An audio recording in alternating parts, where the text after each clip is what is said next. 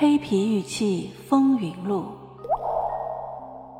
作者陈一鸣、陈英，演播 AI 小宝，后期乔居蓝心的猫如，欢迎订阅。第二十三章：鉴定专家和黑皮玉器。第二回，几乎所有的文博专家对黑皮玉器都是不屑一顾的，其原因很简单。就是国家文物局办公厅回函中的一句话，专家一致认为，迄今为止在考古发掘品中尚未发现过黑皮玉器，所以鉴定问题是根本谈不上的，在这里没有必要讨论真伪的问题。读者诸君一定会认为本书的作者是否如同堂吉诃德一样在与风车搏斗。国家文物局办公厅已经下了回函，还要喋喋不休的谈黑皮玉器，似乎有点误导读者。但是在收藏界，有相当多的人对国家文物主管部门颇有怨言。在一些收藏爱好者心中，掌管国家文物权力的部门或人士都是一些尸位素餐者。其实不然，学者们碍于自己的工作平台，说话做事谨慎小心一点是完全应该的。我们所引的这份公函还有下文，否则也不会有后面的许多故事了。在主流文博系统中。黑皮玉器不要说真假问题，就是讨论的门槛也没有。虽然也有一些小博物馆的研究人员把馆藏的几件黑皮玉器当做宝贝，比如赤峰市的巴林右旗博物馆就收藏了几件黑皮玉器。乌兰先生和邵国田先生曾对此做了研究，但是他们人微言轻，他们的研究并不能引起其他研究者的重视，在他们心中重新压上石头。我们也应该承认。一般来说，业内专家全盘否定的谨慎意见，完全是出于好意。他们是真心希望普通的难辨真伪的藏家们不要误入歧途，见黑皮玉器就收，把赝品当宝贝。听他们的话，至少不会有经济损失。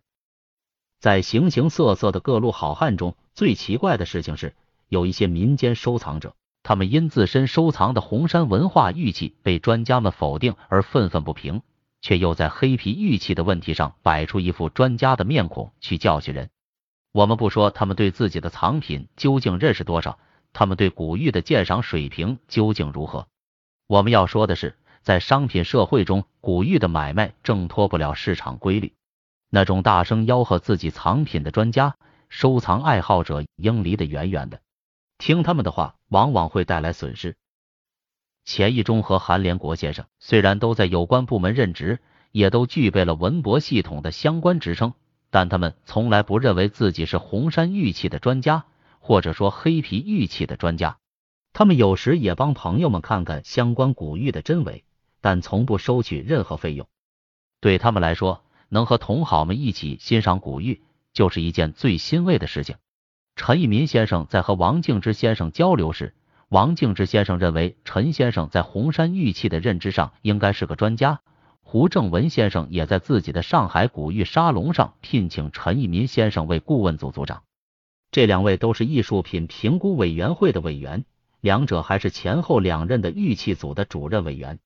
对待这些评价，陈义民先生都有自知之明，这是朋友之间的抬举，当不得真。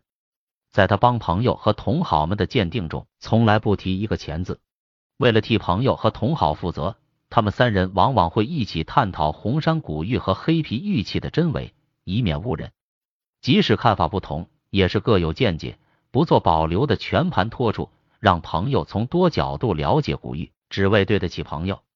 当武汉的朋友拿着自己珍藏的红山玉器找到上海时，当马来西亚的朋友带着自己精心收藏的古玉进关时，当某个现在已经有点名气的收藏者带着自己的宝贝找到他们三人时，他们都会实话实说，因为他们相信在收藏这个领域里，真话比什么都重要。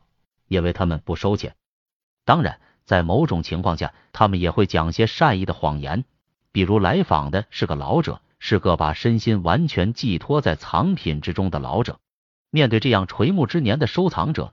他们只能用婉转的语言来表达对藏品的判断，因为真话有时不能说。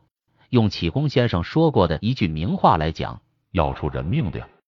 在国家相关机构没有为民间藏品建立起权威的鉴定机构和鉴定模式之前，一切收费的鉴定行为都值得收藏者思考。钱，哪怕是一分钱，都是自己的心血。上海的黑皮玉器收藏者孙钦石先生说得好，他对收藏有这样精辟的言论，那就是三不骗，即不骗自己，不骗别人，也不被人骗。这三不骗要做到，不是一件容易的事情。特别在一些所谓的专家面前，手中的钱千万不要当鉴定费送出去。